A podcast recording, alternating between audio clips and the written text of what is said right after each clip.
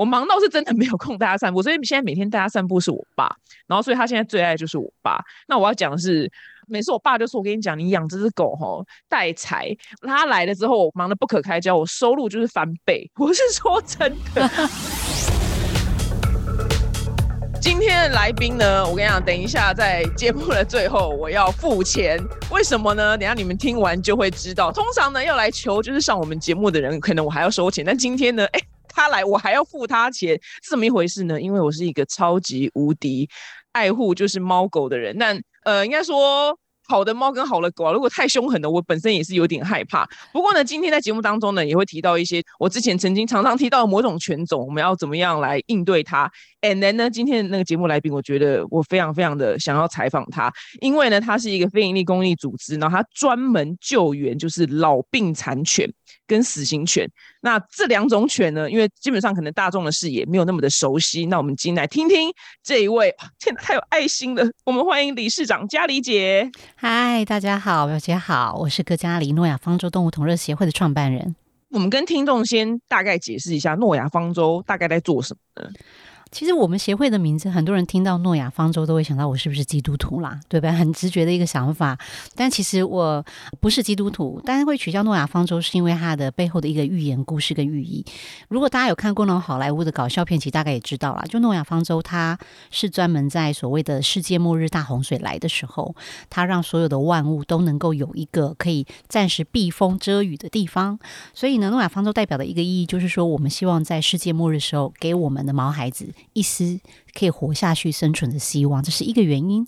第二个原因是，大家也知道诺亚方舟其实洪水来的时候，大家躲上来，但是洪水退去了，大家就是回到陆地上重新生活。所以这也代表我们协会的意义是，很多人以为说诺亚方舟收的狗狗就是一辈子在协会老死，其实不是。我们协会其实还是算是中途，有一半的孩子，呃，我们帮他治疗好了，那他的身体健康状况恢复了，我们都还是会帮他找家。所以像协会，我们送养率大概是百分之五十一，其实还蛮高的，因为。早早期其实大家都觉得年轻的都领养不完了，怎么有人要领养老的、病的又是残的？但是我们协会其实是在一个中途的状况下，我们领养率是还不错。那最后一个意思其实就是我讲的，其实诺亚方舟有这句叫做万物平等，每一个生命都有它活下去的权利，不会因为它今天是狗是猫，它生病了、残缺了、它老了，它就没有再找到幸福的权利。所以协会叫诺亚方舟的原因是这个样子。哦，原来因为我家有就是领养一只就是米克斯，然后米克斯是在我觉得在一般领养市场上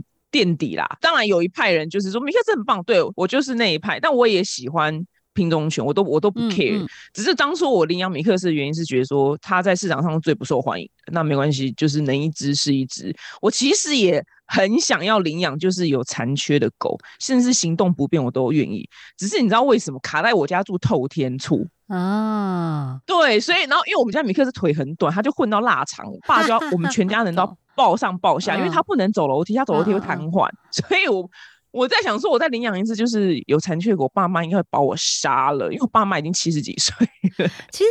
要看它的残缺是哪一种啦，比如说像我们协会有独眼龙，就是只有一只眼睛的这种就可以，对对，那种就可以。其实其实台湾的收养市场很有趣哦。其实刚刚表姐提到说米克斯是比较不受欢迎，其实没有诶，现在米克斯又又非常受欢迎。真的吗？太棒了！是是，其实台湾这几年的动保观念，我必须说在十二页之后进步非常多。所以像现在，尤其是我不是要故意挑起台湾的北中南的情节，但是像台北市跟新北市的领养啊，米克斯领养率非常非常高，也有非常多的协会主力就在推米克斯。那米克斯的幼犬其实还蛮受欢迎的，在台湾的动物收养市场是这样哦，最受欢迎的大概是品种犬，当然最好的就是品种犬。对对。第二个话就是幼犬。年轻的，第三是健康，然后最后呢才是病啊、残啊、缺老。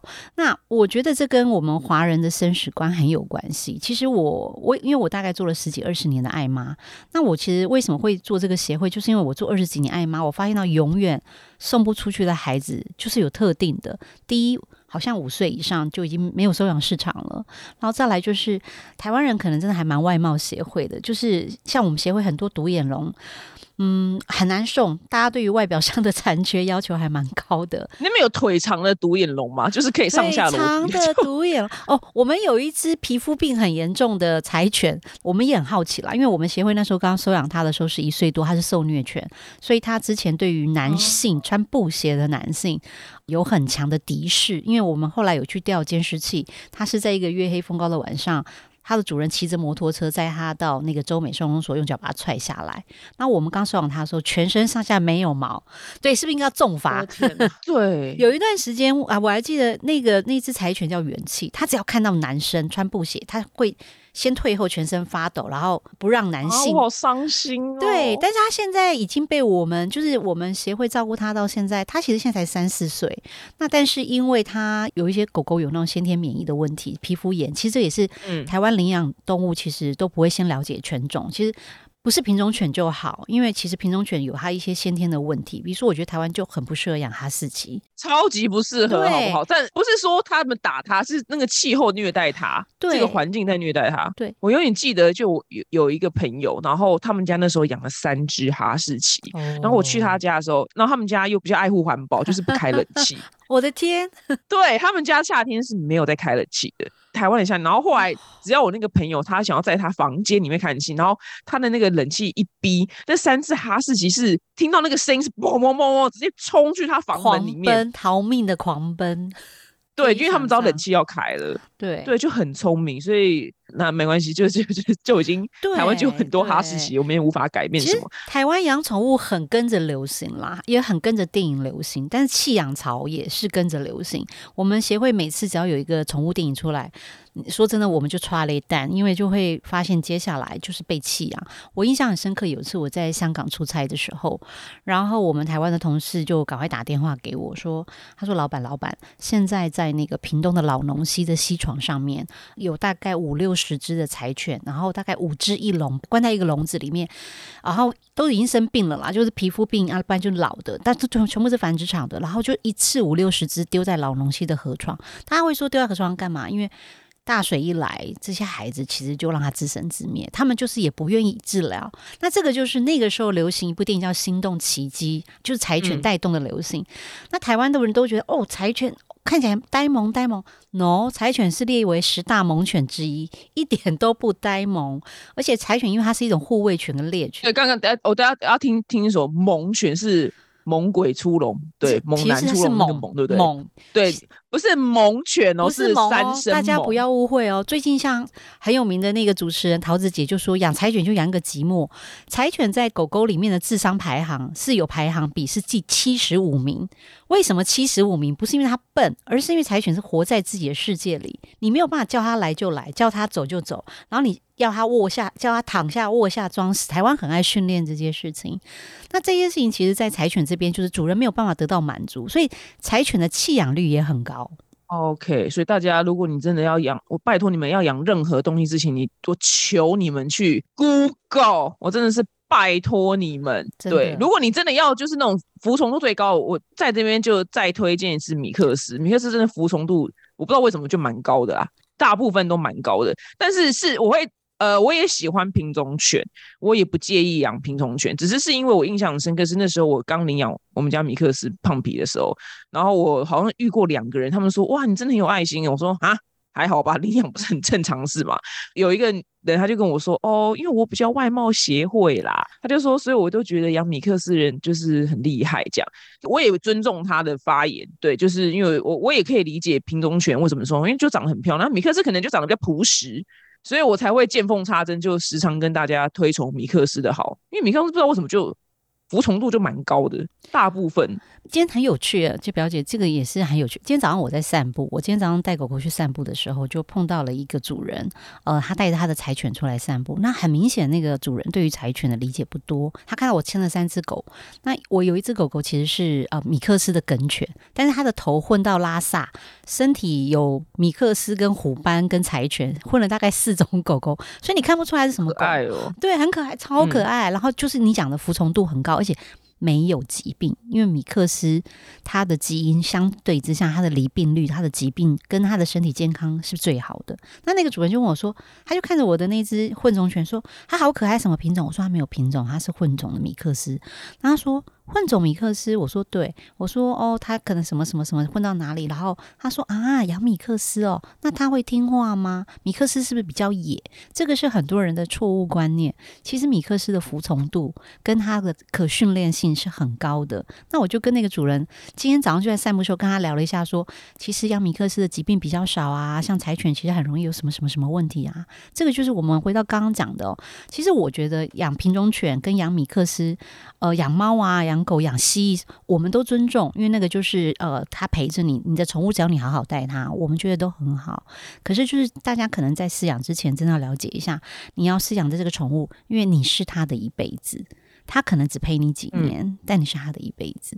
那你要想他的这一辈子，你要给他什么样的生活？我们刚刚提到的饲养，饲养，我们协会今年想要推一个东西，叫做饲养评估跟饲养问卷。那个适是合适的适，就是你适不适合养宠物，不是你给他吃就好，也不是你不虐待他就好，而是你要给他需要的医疗，你要理解他的空间感。就像刚刚表姐提到的，米克是可以楼上楼下跑，但是可能。有些短腿的腊肠，你是太折磨它了吗？那到底你你要养宠物之前，你的居家环境的经济能力，甚至你的生活作息适不适合，这个部分其实都要评估。我们其实，在五月做了一个问卷，我们在九月份会发表。就有很有趣，是我们那个问卷是一开始请你先自评你的分数，就是你觉得自己是个几分的主人，然后自己打分数，打完以后后面开始去做一系列的一个让你去填问卷，做一回答一堆问题。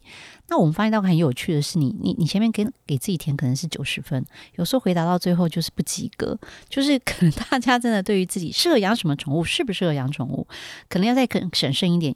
我觉得感性的冲动是一时很好，大家很有热情，想要爱毛孩子，可是不要忘记了，其实很多的是理性的一个能力上的一个评估，那个才会长长久久，跟谈恋爱一样。对，没错，讲的非常非常的好。那你说适不适合？我真的之前呢也有很多啦，就是比特犬就是咬死人的新闻。然后我个人觉得比特犬就非常的不适合人类饲养。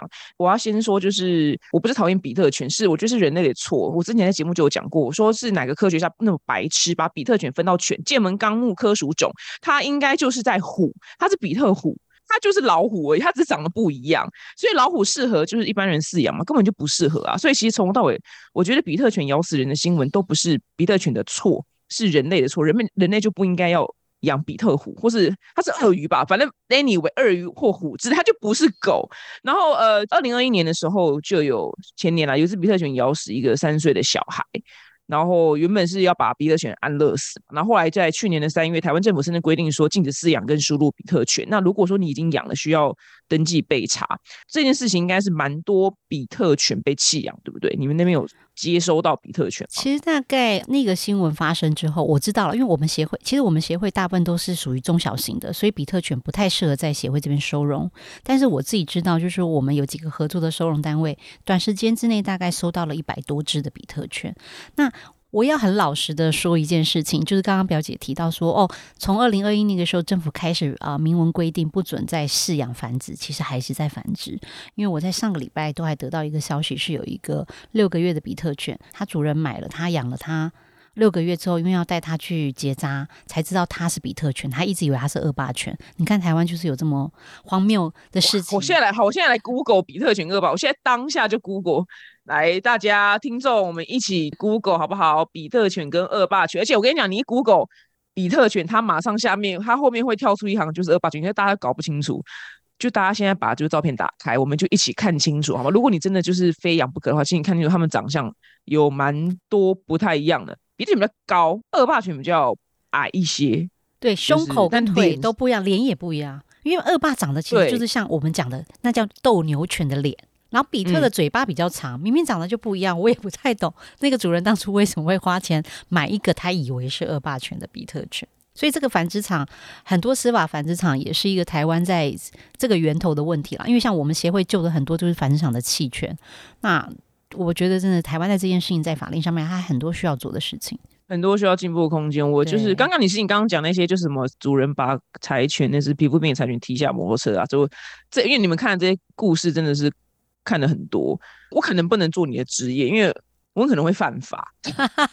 我一直我我的人生目标其实是跟大家宣布说，就我退休之后，我就要成为丹佐华盛顿，我就是地下正义，我就是司法正义，对我就是司法正义，对我就是地下正义使者，我就会自己就然后暴政，就是实行我的对。但是那些那些这种弃养的人呢，啊，我也我也想不出言语来来咒骂他们。那没关系，我们对，那我们继续讲。那你说他们收到一百多只别犬，那怎么办？就是这个，因为他在给一般人养，我觉得也很不适合、欸。其实现在比特犬是这样，现在比特犬大概在台湾来说，其实大部分是走找代养跟寄养家庭。那其实大家也知道嘛，因为比特犬它有一些比特犬，其实我觉得就是人类的问题。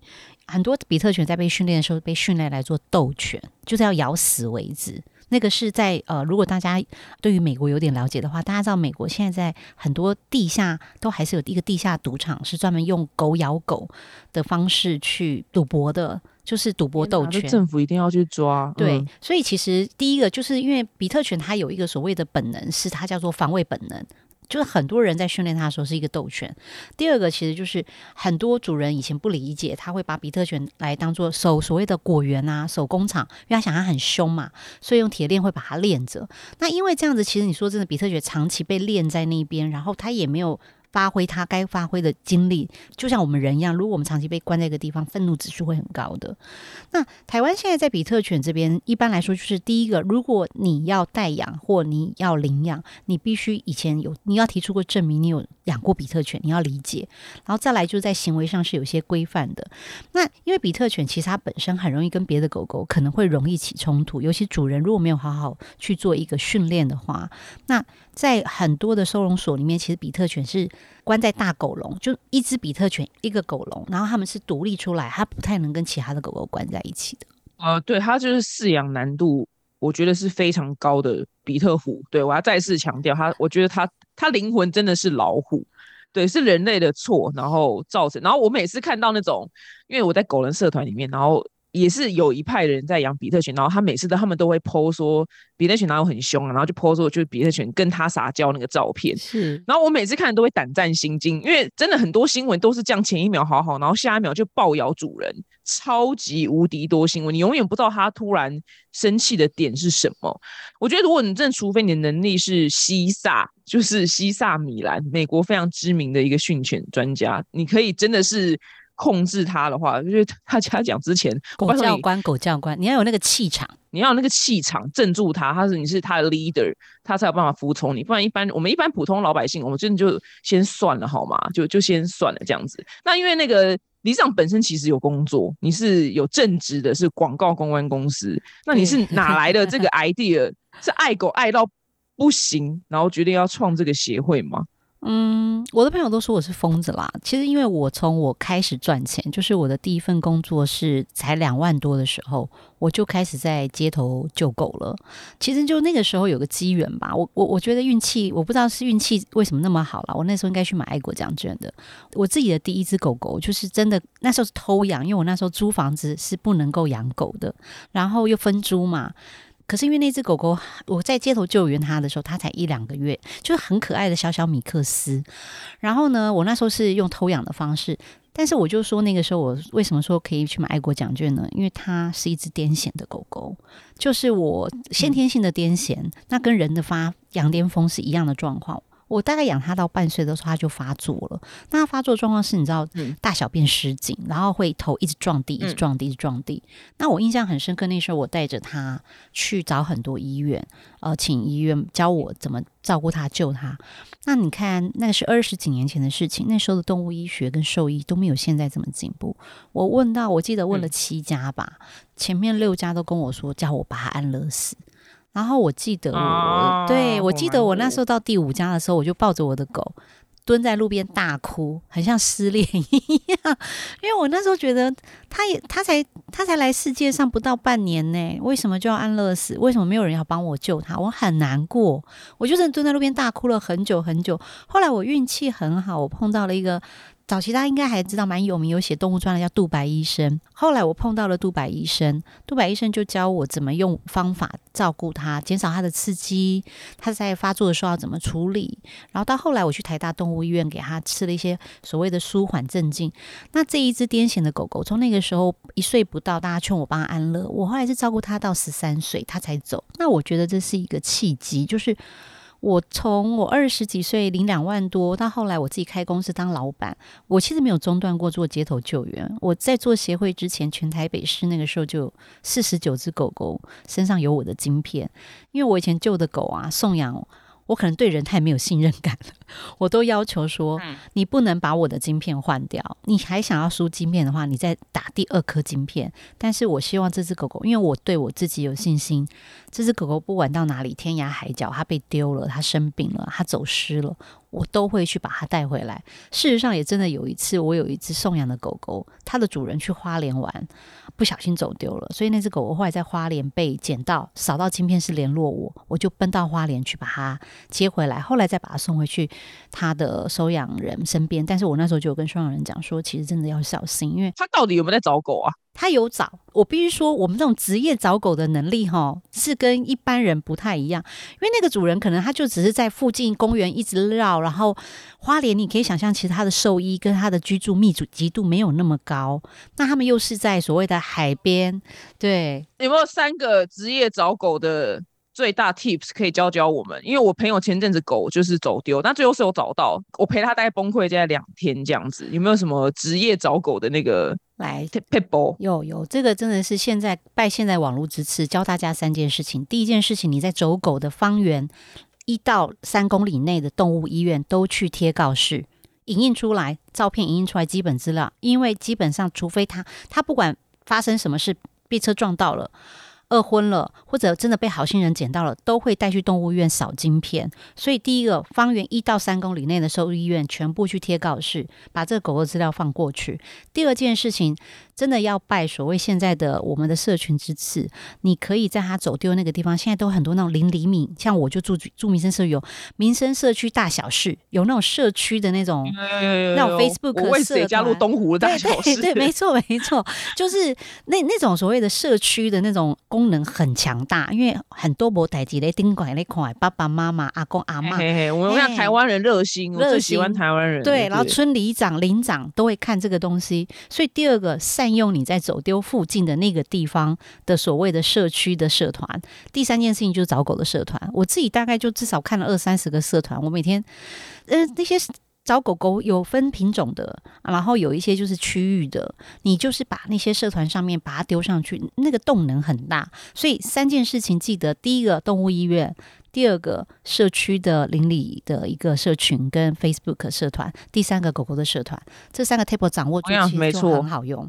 对，现在比以前好找很多了，真的真的有这些邻里的社团。有一次我反正有一个就摄影师的老婆，然后他就跟我说，他姐心情很差，因为他鹦鹉飞走了。然后因为鹦鹉飞走这件事要找回来几率其实很高，因为鹦鹉嘛，对。然后我就说不行不行，我想一定要试试看，我就丢给他我手，因为我我有养鹦鹉，就是我手边那个鹦鹉社团全部丢上去，我跟你讲找到。真的，对不对？真的，真的啊！我真的觉得好棒。因为那个上面的人就是都在关注这件事情的。因为现在养养鸟跟养所谓的其他特殊性宠物的越来越多，甚至有那种职业救援跟快要变成征信社，你懂吗？专门帮人家找狗找猫的都有这样的一个社团。所以我觉得大家可以善用啦。那就是 anyway 说回来，就是说我其实就是因为之前从小我从我开始赚钱，我就一直在捡狗救狗捡狗救狗。到了我大概。你会很有福报哎。我就说我们做公关行销口业照比较多，我要多积点功德。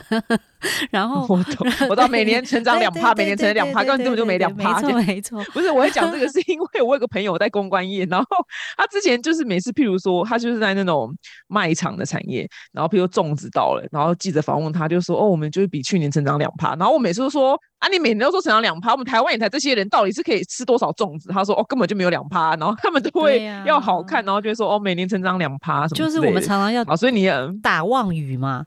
大概在十年前，我的公司那时候发展的很还还不错，就是我的职业跟事业发展的还不错，刚好有了一笔积蓄。那那笔积蓄，我那时候就想，你存到一笔钱，那就想做你最想做的事嘛。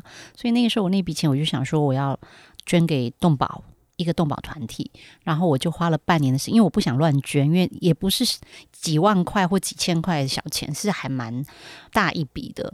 我那时候就花了半年时间，在全台湾到处看六七个动保团体。那我其实想要做的就是做老狗跟生病的狗狗，因为就是我之前做了二十几年爱妈，我发现到。台湾不管是民间或在公立单位，呃，永远老的、病的、残的狗狗，其实进进去了就是永无翻身之地，就是不可能再有出来的机会，也没有再被领养的机会。那我自己曾经最高时期，因为送不出去，我自己家里养了八只的狗，就都是有状况的。可是说真的，好好照顾，都还是很漂亮。而且像我其中。呃，我自己印象很深刻，除了刚刚那个癫痫的狗狗，我还有一只全盲的柴犬，它其实就是那种繁殖场繁殖出来先天性的青光眼，它在三岁之前就全盲了，但是它。陪我陪到他十八岁，而且他的行为完全都正常。那我其实就是很想要跟大家说，其实像这样的狗狗，只要你给他机会，他其实都有办法陪你很久的。所以我那时候在全台湾到处看有没有动保团体像我一样这么执着 在老病残、鳏寡孤独残疾者这一块，但就蛮遗憾的是没有看到。我大概得到的回答都差不多了，就是说，哎，米克斯的幼幼都送不动了，那个。做老病残的，大家觉得这个议题很花钱，因为确实医疗费很高，因为狗狗没有健保嘛。后来我朋友就跟我说：“你要不要干脆自己成立一个做做看？”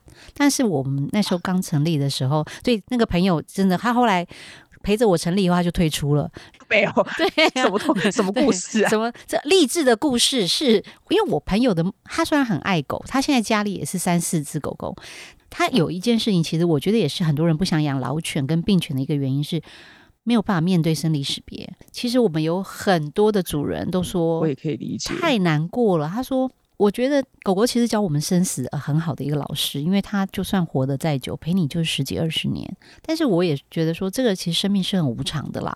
你怎么知道你一定活得比他久呢？是不是？这个我那个朋友，那因为那个时候他刚好碰到他的第一只呃狗狗。”刚过世，他太难过，他就觉得说，我我没有办法面对，因为我们协会是很密集在面对生离死别的。那他说他没有办法，那但是这件事情我也觉得是很有趣的事。我都说我是协会的送行者，到现在还没有人接我的棒，是因为我们在送毛孩子最后这一程的时候，其实我自己都要有一个情绪要很平静啦，我不哭，然后我会跟他说话，会跟他一起回忆，就是说哦，我们其实共度过哪些时光啊？他在协会里面啊做了哪些调皮的事情，都想开心的。然后我要去去想望一件事，因为其实狗狗是很靠能量跟直觉，是很感官性的。我觉得灵性很高啦，我就开始会想，就是会有一道光，它往着光跑，然后到光的另外一头是一个大草皮。然后比如说这只狗很爱吃哦。可能爱吃鸡，爱吃什么，在协会吃的没有那么开心，我们就想说，在那一头光的那一头的草皮上，有好多的鲜肉鲜食等着它。然后本来可能后半生瘫痪的狗狗、猫猫，到了那边都变健康了，没有病痛了。所以其实我们协会做的事情很小众，但是我。觉得到现在为止，我们协会的这个存在的一个必要性跟价值，我都觉得还是蛮不可取代。因为到现在台湾还是没有别的协会愿意做这件事情，就是专心专注做这件事情。但当然，我觉得也不是那么讨好啦，还是一条蛮辛苦的路。对，很辛苦。希望我们节目 微小的力量，可以让更多人了解这件事情。那有没有？因为毕竟，如果说你要推广，大家可以领养，就是。老病残的狗。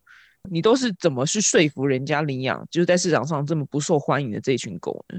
其实我们协会我说领养率有超过百分之五十一哦。我觉得很重要的是，我们协会有固定在办所谓的一些医疗照护的讲座，而且是专门针对，比如说老毛孩啊，或者你认识孩子的心脏病吗？孩子的肾脏病，还有怎么样帮孩子做鲜食？现在很流行，就是说毛孩子不吃饲料，吃鲜食，甚至按摩、芳疗啊，宠物沟通。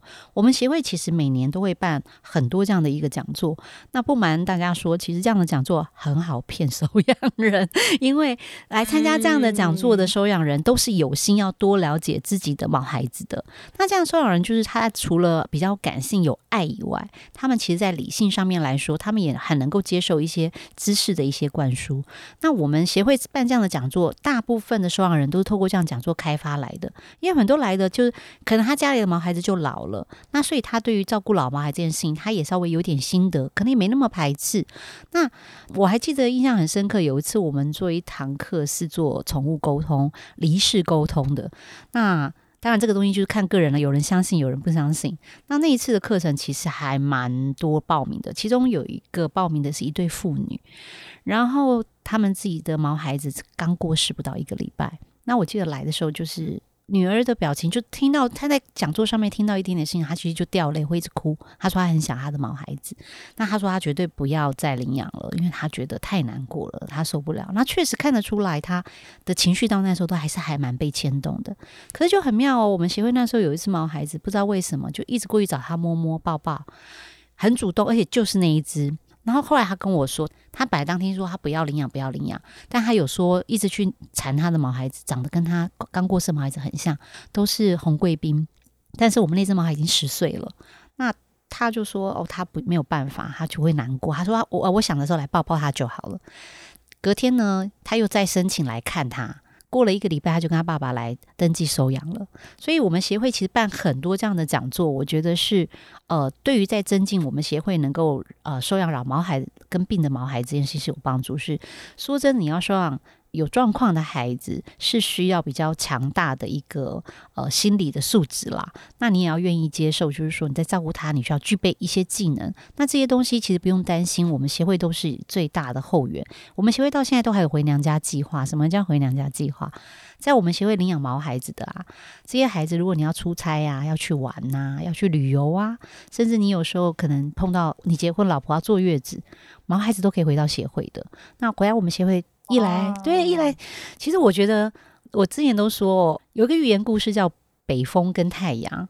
你北风一直吹，你一直吓他，其实北风的力量很小，你不如当支持他的正面力量。所以，我们协会其实就是永远都是这些收养家庭，我们好几个群主，这些收养家庭到现在都会有什么状况，孩子最近拉肚子啦、换季啦，我们都会跟他们互动。